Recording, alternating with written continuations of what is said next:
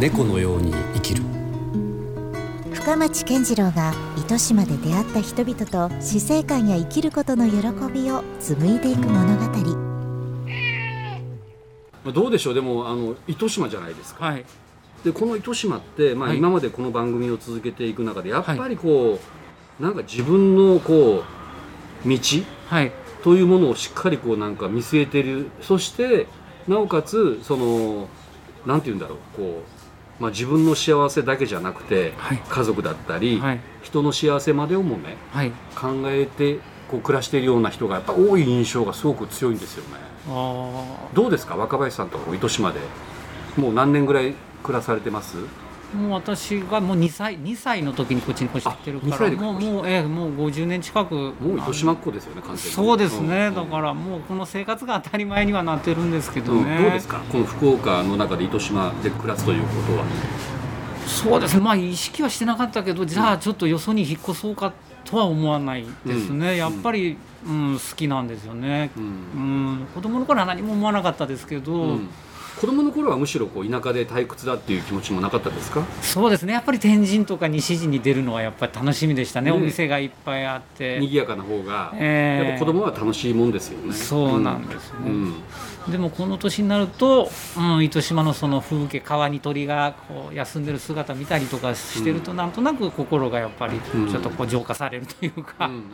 なかなか街中じゃ味わえないだろうなって思いますね。うんかなりねもう仕事に熱心なイメージもありますけど、はいそうじゃない時はどどんな糸島でどんな暮らしされてるんですかもう布団に引っこり持ってますよ。 布団割のと中にゆっくりされますうんうんまあそんだけやっぱり日頃の疲 れが心身ともに溜まってるのかもしれない、うんまあでもそんなのも解消してくれるそうですね。あの環境犬でも犬の散歩なんかにずっとこう行あくとやっぱりなんかちょっとストレスがやっぱりうんちょっと軽くなってる気はしますね。あなるほどね糸島のあのこ小富士あですね。あかかややささんん見ながはらいちょっと散歩なんかしてると、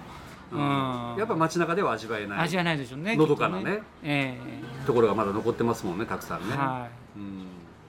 でそれでお仕事でいうとやっぱり、はいそのねいろんな野菜がまあ生産されてますからいはい。そこですぐまあ連携もできますよねそうですね。うんまあ多分そのお親父がこっち選んだのはやっぱり野菜が豊富だったからっていうのもあると思うんですよね。ああなるほどね、えーこれけだけ野菜一通り揃うところはうんあんまりないかもしれないですよね、そういう意味ではもう近隣の農家さんともだいぶ仲良くそうですねなってらっしゃる、はいもう売りなんかはもうね、毎年同じ方にお願いして、うんえー作ってもらってるんですけどうんね、うんえーうんなんかこう漬物に向き向きっていうか漬物に向いてる野菜とか、はいそれのためにこう生産する野菜っていうのもあるんですか、あありますよそのウリとかあとうん高菜なんていうのは大体もう漬物向きですね、そうあかとまんまでまず食べないかそうですねね食卓で、うん、その調理はあまりしないと思うんですね、ウリなんかはですね、うん確かに、うんえーうんうんあとそのケア株っていうあの、はいケアケアでしか取れない株ももうほぼ漬物ですねあもうケアっていう名前までついてるんですそうなのおうおうもう煮炊きはもう向いてないですもう漬物のための株みたいな感じですああなるほどね、はいうんそういうのがちゃんとやっぱあるんですねありますねううんん、そうか今、えーもう間もなく4月になるタイミングでこれ収録してるんですけど、はいはいあの何が今一番こうこの季節はそうですねまあ春先っていうのはちょっとや野菜がちょっとちょうど端境期になるところではあるんですけど意外と少ないんですかこの時期大花とかは満開ですけどねそうですねあの、あんまり暖かくなると今度は白菜とか大根っていうのはもうちょっともう終わりになってきますねあほどその代わりあのきゅうりとかナスは良くなってきますね夏野菜的なやつ、ね、夏野菜がですうんねうえんまあそうやって一年何がしか必ず旬な漬物向けの野菜がありますかえそうですね何も、まあ全くやもうは話にならないようなシーズンってあるんですかこれできないなっていうああーまあ一番ちょっときついのは9月とか9が月ちょっともう物が悪いですね何に関しても、まあちょうどキュウこリうは端境期だからですかそのそうなんとなですねくこ収穫のイメージもあるじゃないですか秋ってあーまあまああの89はもう10になるとガッと変わりますけどねあー89ってあんまりちょっと野菜が良くないあそうです時かですねうんそんな時はどういう展開されてるんですかまあとりあえずはその奈良漬うんけがまあ5月6月に漬けますんでそういったものをメインにちょっと出して、うん浅漬けはちょっと減らすような感じですね物がなるほどちょちょっと落ちるからですね、もちろん新鮮な野菜でね漬物つけた方が多分美味しいんでしょうけど、はいでも基本保存食的な意味合いもありますよ、はいうん奈良漬けがそうですもんね、うんはい、そしてこの発酵商品あ食品というのが、はいやっぱり今ここに来て大ブームじゃないですかはいその追い風は感じてますか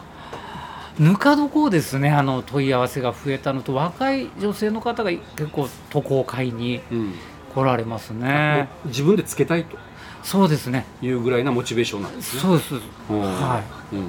もう3年4年使ってらっしゃる女性の方もいらっしゃいますでちょっと私が見ますよって言ってるから床を持ってちょっと状態見てくださいみたいな感じでおう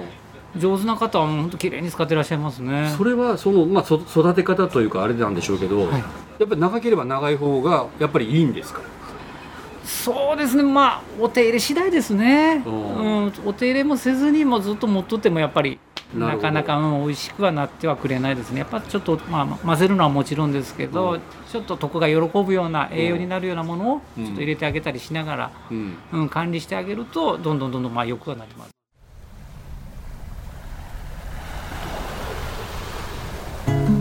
猫のように生きる